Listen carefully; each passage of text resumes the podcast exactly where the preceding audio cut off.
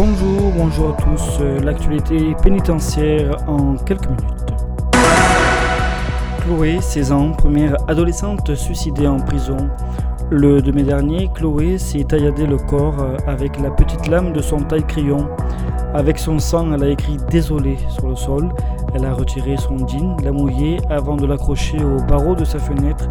Puis elle l'a serré contre sa gorge avant de frapper du pied la chaise sur laquelle elle se tenait debout. Il était près de 22 heures lorsque le hurlement de la surveillante a retenti. Tout le monde a compris. Au bruit des cris de la sirène des pompiers et des tentatives pour réanimer l'adolescente avec le défibrillateur Poussez-vous encore a succédé le silence dans les couloirs de la maison d'arrêt d'Épinal où était incarcérée l'adolescente depuis septembre 2020.